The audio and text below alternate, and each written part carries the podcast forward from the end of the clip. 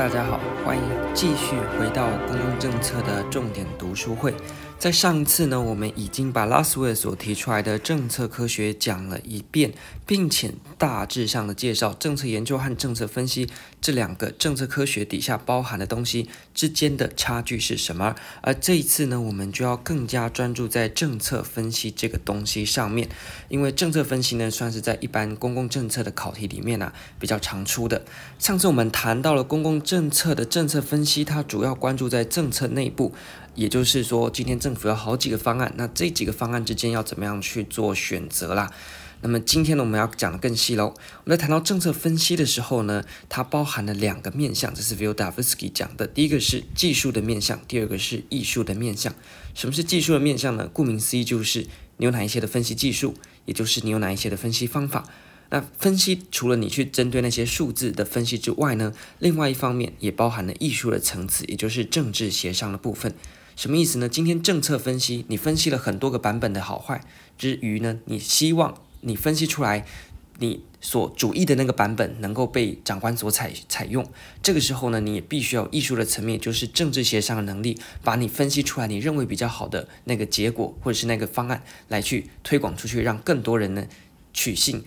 觉得说这个确实是一个比较好的方案，所以你一个好的分析，你除了要技术层面的分析之外，你要有艺术层面的分析，能够透过政治协商的方式，把你所主义的那个选案给推荐出去。所以这是它的两个面向。接着我们就要进到政策分析的定义来讲喽。在政策分析当中，最重要的学者叫做顿，我们等下会遇到他好几次。首先，我们先看顿怎么样定义政策分析。顿的政策分析定义是说，它是运用多种的调查研究和辩论方法来制成政策相关的资讯，并且呢，在政治环境当中解决政策问题，呃的一种应用科学啦。好，所以我们再把它快速的带过一次。什么是政策分析呢？顿说，政策分析就是运用多种的研调论辩方法来制成政策。相关的资讯，在政治环境解决政策问题的应用科学，所以它也是科学之一嘛。我们前面就谈到它是政策科学。好，那从这个定义当中，我们就可以进一步延伸出那政策分析有哪一些特色。我们说运用多种运用多种的研调论辩方法，这个多种呢，就指出了我们的政策分析。第一个，它的特色叫做它是一个跨学科的一个。呃，分析的方法，所以它不单单是在政策科学，它也会用到其他学科的一些技巧，所以它是多种的跨学科的。那么研究调查方法呢，它就展现出第二个特色，叫做它是一个分析的程序。那么我们说调研和论辩的方法，在论辩的这个东西，我们就可以延伸出来，在政策分析当中，论辩方法的应用延伸就叫做政策的论证。那政策的论证有哪一些要素呢？顿说政策论证的要素，首先你会有一个资讯啊，例如说这次的儿童重症的疫情，那么它是一个资讯，中间会有你的立论理由和依据。例如说呢，诶，我们认为说儿童应该单独的设立一个儿童的急门诊，来跟其他的。呃，确诊患者或者是其他的急诊患者去做区隔，那你会有个理由而认为，因为儿童的状况呢比较不好掌握，或者是儿童还没有疫苗的这一些呃保护力，那依据呢可能就是外国对于儿童重症或儿童急性的这种突然恶化的这种短病程的呃外国的依据的数据，来让你决定说，针对儿童的部分你要单独设立一个急门诊。那反驳理由可能认为说，哎，如果你设立儿童门诊，那你的这些。资源够不够啊？会不会排挤到其他的啦？或者是说，是否真的是有针对儿童的这个呃单独设立门诊的必要？那其他老人就不重要吗？之类的？那你会有一个依据哦。其实儿童的轻症比率呢也是蛮高的，似乎没有特别需要再设立一个单独的门诊，所以就会有一个立论一理由，还有一个驳斥的理由。那最后呢，你会有一个标准啊，例如说呢，我们希望能够控制儿童的疫情，或者是至少能够在儿童他的疫他的染病之后，呃，开始变严重之前呢，就赶快把它。掌握住你有几个标准，那最后呢，决定了你的主张。例如说，哦，决定要设立儿童急门诊这样子的一个东西。所以呢，这几个东西过去曾经考过，你一定要把每一个都记起来。你要一个资讯 I，立论理由 W，然后呢，立论理由背后的依据 B。那么接着呢，一个立论理由就会一个反驳理由，反驳理由背后也会有个依据啊。那最后呢，你有在一个标准底下去证成你的主张，这就是政策论证它的要素。那么讲说政策论证的时候呢，我们就讲到啊。既然你每一个政策背后都要有它的依据嘛，那我们就说这个是一个循证的公共政策，也就是说政策的背后，你为什么会决定这么做，一定都有它背后的理由，这叫循证的政策。它的定义呢，就是说用分析的资讯呢来设计政策，降低不确定性和主观性，也就是让数字说话，看数字做决策了。不过呢，它的挑战就是啊。官僚会有官僚心态，你凡事呢要相信这个科学的数据的时候呢，有时候官僚就会觉得，哎，为什么要跟着改变？我们就把过去的用渐进的方式做微调就好啦。那第二个是呢，你在资讯的呃揭露和处理上面呢，你也要如何去呃获得到你要做决策的资讯，那么以及呢如何有效的处理，把那个资讯呢跑出是你有帮助的这个循证的证据的基础，而不是呢做了一堆假数据出来哦来去做决策，那这样会越做越糟。再来就是资讯啊，其实仅为参考了，像很多基层报上来的数据也不一定是真的嘛，所以这时候呢，最近常就会在骂说，不要坐在办公室里面看数字做决策，就是那个资料的可靠性呢，如果不够高的话呢，你看数字做决策会有一个危险。最后就是民主的要求，今天呢，我们究竟是一个在一个民主的社会嘛？所以呢，你不可以只看数字来做决策，你还是要看看民众到底怎么想的啊，这个呢也是一个非常重要的原因啊。所以，当我们一昧的在讲求数字、数字、证据、证据来做政策的时候，有时候就会把民众给忽略掉，导致呢，官员觉得他都照这些科学的方法来做的决策，为什么民众的反弹那么大？就是忽略掉了呃这些因素。那 Mark Ray 呢，就针对这个群政的政策可能导致的一些问题呢，提出来我们要透过政策对谈的方式来进行缓解。那有两种对谈的形式，第一个叫共识型的对谈，我们呢基本上有一个初步的共识了，那我们就主要的手段呢是用辩护的方式来去捍卫我们的这个立场啊。那如果呢是冲突型的对谈，就是双方并没有共识啊，彼此呢针锋相对，这个时候呢就采取说服的技巧，希望能够让反对方的呃这些立场者呢能够被你说服了。那论辩呢就主要是说，诶，那我们基本上是在一个共识的情况底下，真理越辩越明，OK，所以这针对循证。从论辩这个衍生出来的特色叫做它这个政策论证，那么可以延伸到政策论证有哪一些要素，以及既然它是一个论证的过程，它就是一个循证的政策。那循证政策有哪些定义，哪一些挑战，以及针对挑战我们可以怎么应用，在这边一并的跟大家介绍。我们继续从定义来延伸，所以我们谈到了运用多种的调研论辩的方法来制成政策的相关资讯。那所谓政策相关资讯就包含了政策有哪一些问题。那么有哪一些政策可预见的未来？我们有哪一些政策的行动可以采取？那么政策的结果是什么？绩效是什么？这个都是政策相关的资讯呢、那么在政治的环境当中解决政策的问题的一门应用科学，那这门应用科学又包含了三种。第一个包含的是一个经验的研究，它在探讨事实和的因果的关系，它是一个实证分析。例如说，诶，我给了什么药，那么治愈的。比例是多少？这就是一个因果关系。那另外一个呢，也是一个价值的研究，它比较倾向啊是这种评估。诶，例如说你的这个儿童急门诊设立之后的成效是好是坏啊。那第三个呢，就是行动，就是规范方面的研究，它比较偏向于政策的倡导。好，所以以上呢，就是从我们的定义当中，其实定义的每一个字词背后都可以。对应出什么呢？我们政策分析的一个特色，也因此呢，你只要把定义背好，特色呢，同时也可以一起被掌握起来。特色呢，就是灰色字的这几个部分哦。好，那谈完了政策分析的定义以及特色之后，我们接着来看一下政策分析。我们前面谈到政策分析呢，它是啊要解决政策问题。OK，所以我们延伸到这边，我们政策分析呢，它是以什么为核心的？就是以问题的建构为核心。问题建构本身也是一个独立的小单元呐、那我们就顺便谈一下，你今天要分析一个政策，你最一开始的地方就是要进行问题的建构。你问题建构错了，那后面呢，你再谈再多都没用。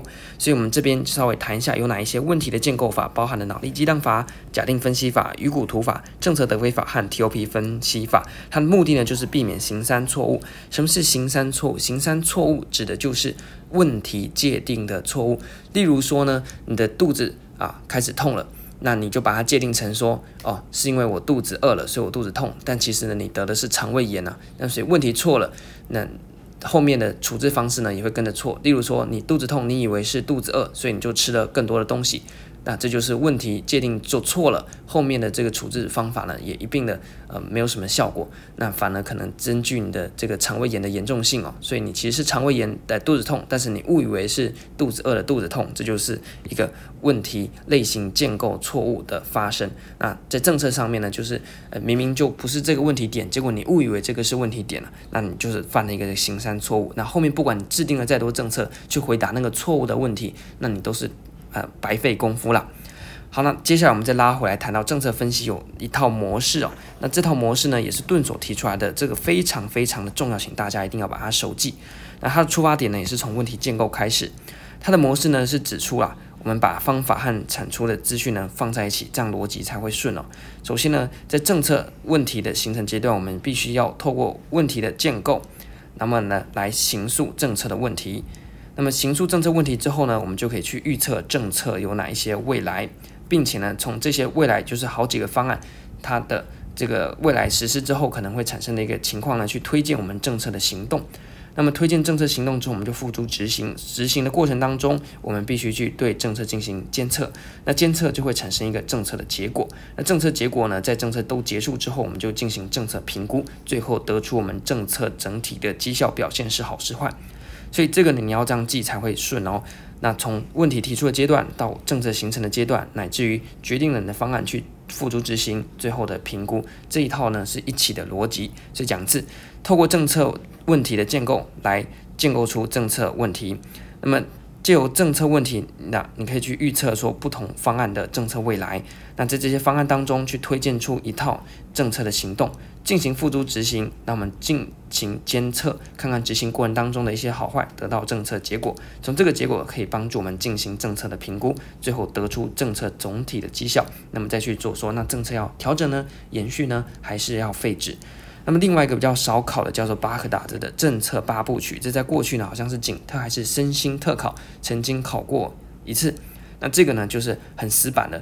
东西啊，那一样，我们把它搭配在上面。盾的那个版本，盾的版本呢是最常用的，请大家一定要记。那八部曲呢，大致上呢是沿袭着上面盾的八的这个呃模式呢来形成的。那你就这边笔记提供给大家，大家可以自己看一下。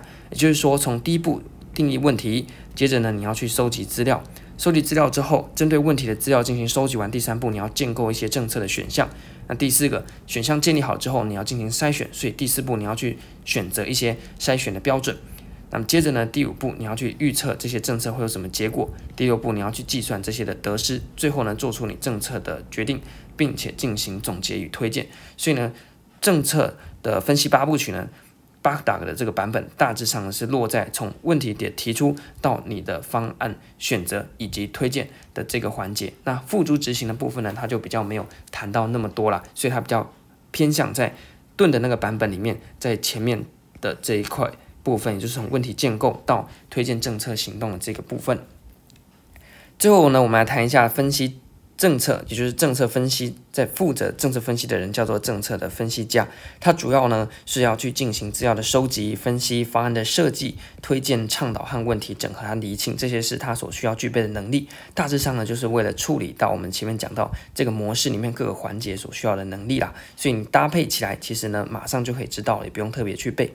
那么另外一个稍微记一下，就是 Maltus 呢，他谈到了政策的分析家可以透过他的分析能力高低以及政治技巧的高低来分成四种类型。那这边呢可以跟什么搭配呢？这一块呢其实可以跟我们前面谈到的政策分析的技术面向和艺术面向来谈哦。因为技术面向就是谈分析的技巧，艺术面向就是谈政治的能力，也就是对应到 Malthus 呢的这个版本了。